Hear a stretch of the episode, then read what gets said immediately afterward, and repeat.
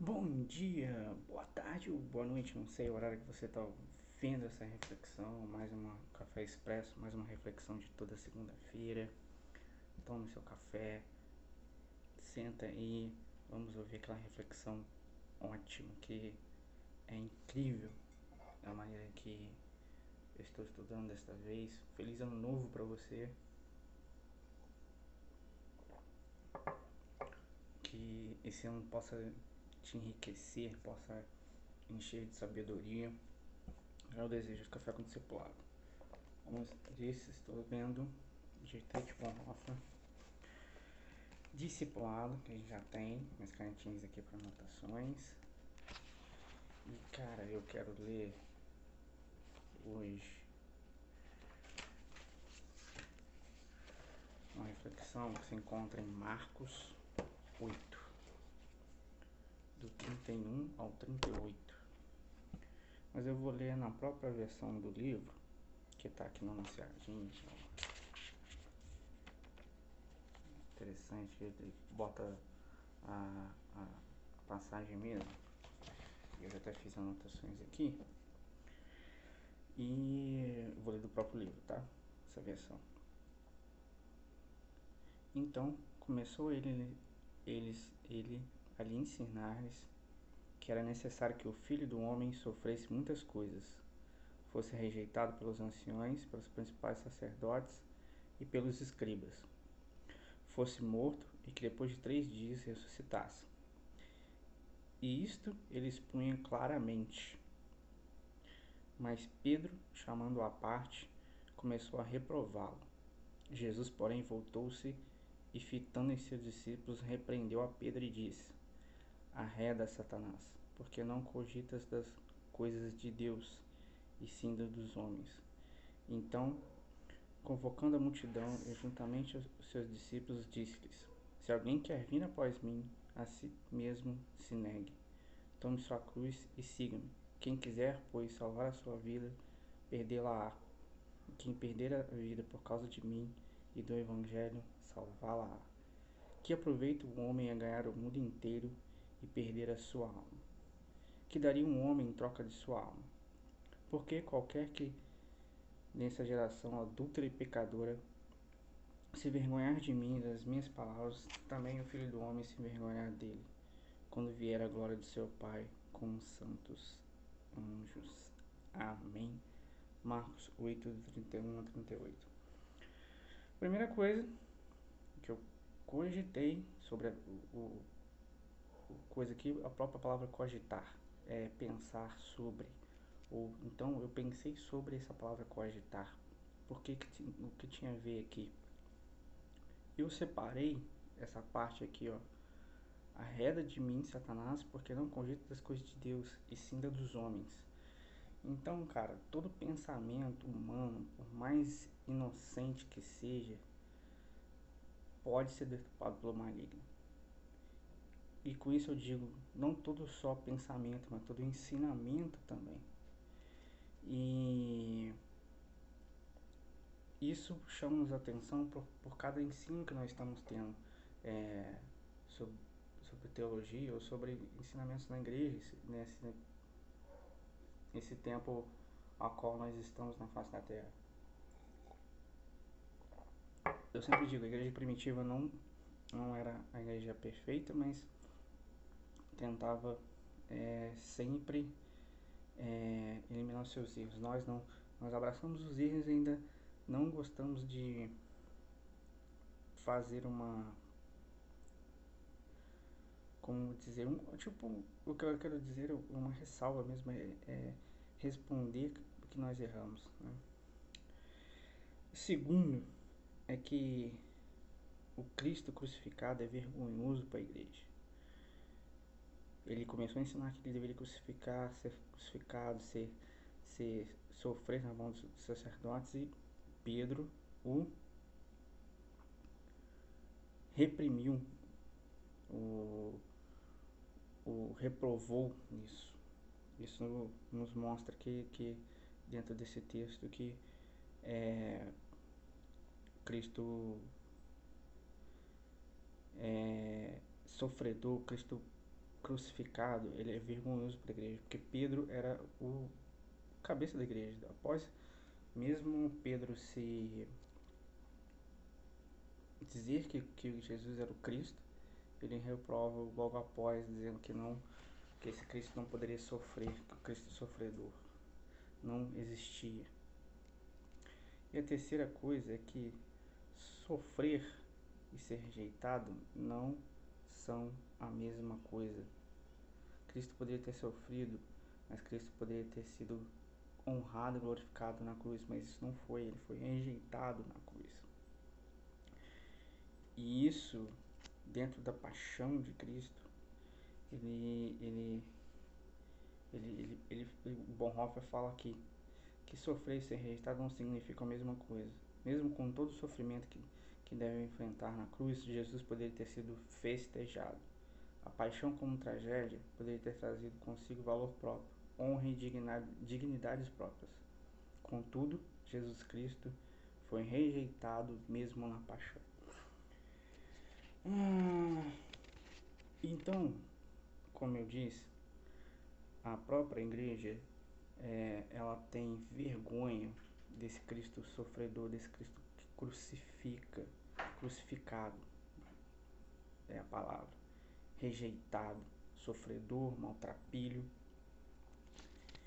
E nessa rejeição de Cristo, do Cristo sofredor, nós criamos um outro Cristo, um Cristo desse com letra minúscula. Porque a gente não quer um Cristo que sofre, a gente quer um Cristo que, que, que que é honrado, glorificado e a gente quer ter essa mesma posição. E a gente aprendeu que já que criar um outro Cristo, um Cristo diferente do que é apresentado na Bíblia, é um mito. A gente já aprendeu isso. Volte alguns vídeos aí atrás do Café com e você vai ver. O fato é, Brasil, desde o do, do início da década de 80, 90, nós adotamos para nós uma teologia que é a tal da teologia da prosperidade, que cria esse falso Cristo que, que, que ele promete carros, promete posições. Certo é que nem todos abraçaram a teologia da prosperidade. Mas como Michelin disse em algumas aulas dele, mas todos adotaram a prosperidade da teologia. E essa teologia da prosperidade criou um Cristo, cara, em que dá tudo para todo mundo. E é, isso já era basicamente, cara, é, visto isso lá na década de 98, eu já visto isso em vários lugares. O próprio Brian do Evangelho Maltrapilha, isso aqui a gente também tem aqui, ó, com a parceria com o Aprendiz do Eterno, do Hassan, para vender. Então, cara. E o, o, o, o, o fala uma coisa muito interessante no livro. Que ele, aos, no meados da década de 98, ele começa a perceber em algumas igrejas um, uma mistura daquele de faça você mesmo. Ele diz assim: sermões com ênfase definida no esforço pessoal, tipo, toma lá da cá, fica com a impressão de que espiritualidade faça você mesmo é a nova onda americana. Mas não era nova, só a nova onda americana. Era a nova onda brasileira também. Ah, o fato é que a igreja não consegue lidar com o Cristo da cruz. O Cristo morador de rua, o Cristo que sofre, que não tem um teto sobre a sua cabeça, um Cristo que é rejeitado, um Cristo que apanha, um Cristo que sofre. E a gente cria um novo Cristo. É certo de que nós conhecemos muito, muito, muitos malefícios da teologia da prosperidade. A gente cria um Cristo que dá tudo para nós. Mas essa própria teologia como visto que Cristo verdadeiro não promete aquilo, quando o Cristo verdadeiro não promete aquilo, a gente quase não tem, muitos poucos têm, e se tem, não foi de Cristo. É, as igrejas precisaram ressignificar é, a palavra, significar o termo e para dentro de um contexto novo. Nós estamos numa nova geração, num novo contexto, e a gente precisou ressignificar essa teologia da prosperidade. Foi o que a gente viu, viu o Evangelho do Coaching. Esse Evangelho do Coaching é nada mais que a teologia da prosperidade 2.0, cara. Dentro dessa cultura que a gente que a gente existe, do faça você mesmo, como o Bernard Manning falou, do, dos empreendedores, da globalização, do mundo da idade mídia, a qual a gente está pelo esse veículo, uma mídia social. É, esse Evangelho Coach teve uma grande abertura e foi tomando de assalto é, o, o, o mundo cristão. Um mundo a qual já não conseguia mais pensar nesse Cristo sofredor. Já tinha um Cristo que dava tudo para tudo, para todo mundo. Precisou ressignificar um Cristo. Então a gente criou um novo Cristo. E dentro dessas minhas andanças para redes sociais, cara, é, eu me deparei com um post de uma, de uma página de empreendedores cristãos, olha só, com um Cristo CEO. CEO significa Chief Executive Officer, ou diretor executivo. E dentro desse post, cara, o, o criador da página, que eu não, não quis me aprofundar, mas trouxe aqui como exemplo, ele quis fazer uma diferença entre o que é herança e o que é legado. Ele diz assim que herança não se compromete com a perpetuidade e legado é perpétuo por natureza. Sendo que essa imagem, cara, é totalmente contrária ao que a gente tem como ensinamento, cara. Como ensinamento de Efésios 1, 18, se você for, for lá. E o principal, Romanos 8, 17, vai dizer assim, e eu leio na versão ARC. E se somos filhos, somos logo herdeiros também, herdeiros de Deus e co-herdeiros de Cristo, se é certo que com Ele padecemos ou sofremos, para que também com Ele sejamos glorificados. Tente para a ideia que Paulo quer dizer em Romanos: co-herdeiros, herança, não legado, e sofrimento. Nós participamos do sofrimento de Cristo. Se o fato de que o Cristo sofredor é vergonhoso, vergonhoso quanto mais o evangelho da cruz é inconcebível para nós. Chamado para sofrer, o chamado do, da cruz é inconcebível para a gente. Se a gente tem que ressignificar o evangelho, se a gente precisa é, criar um novo Cristo, que é um mito, que não é o Cristo verdadeiro, a gente também não adota esse evangelho de sofredor, de herança. E a gente não acompanha o chamado da cruz. Porque o chamado da cruz ele requer abnegação. Ele requer negar-se a si mesmo, diz o texto. E aí eu vou pro Bonhoeffer de novo, que ele fala uma coisa muito interessante sobre a abnegação que eu achei muito interessante. A abnegação jamais pode consistir em uma série de atos isolados de auto-martirização ou de exercícios ascéticos. A abnegação não é suicídio, porque mesmo aí o discípulo pode tomar a própria decisão. Tome a sua cruz é aceitar sua execução, é sua morte. Isso só é feito com um olhar fixo em Jesus. Nós não podemos é, escolher nosso sofrimento. A gente não pode escolher o sofrimento. A gente deve aceitar somente e Cristo é que dá a nossa cruz. Esse é o discipulado. Isso é o discipulado. Isso é o chamado da cruz. Isso é discipulado. E eu vou terminar lendo o que Bonhoeffer coloca aqui sobre o cristianismo. Eu quero que você atente muito bem, eu vou ler muito calmamente.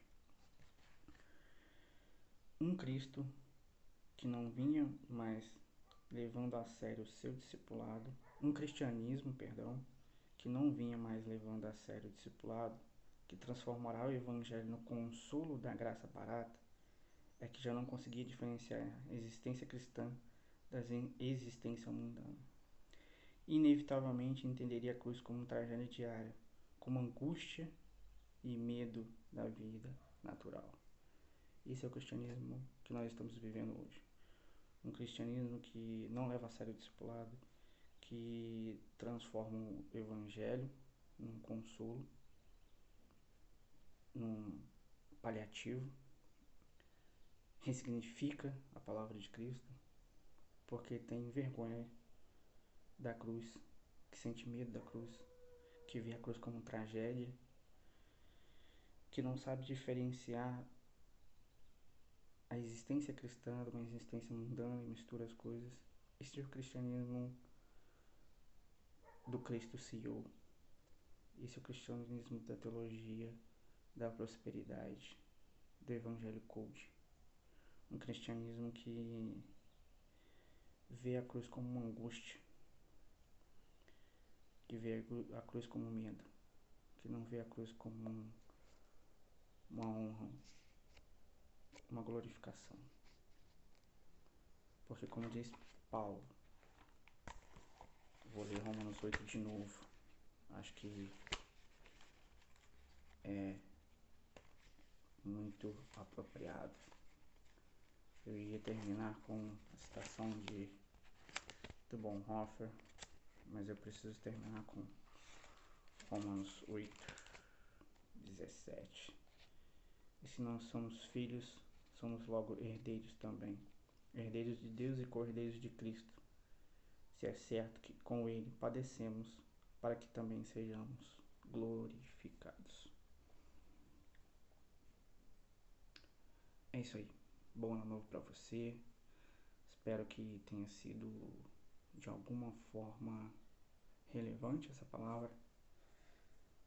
Leia Romanos 8, leia essa passagem do Evangelho da cruz, do chamado para a cruz, do siga-me, da existência, da abnegação, da morte, do sofrimento, desse Cristo que é maltrapilho, foi surrado e foi rejeitado até na cruz, para que a gente possa entender realmente o valor do Evangelho.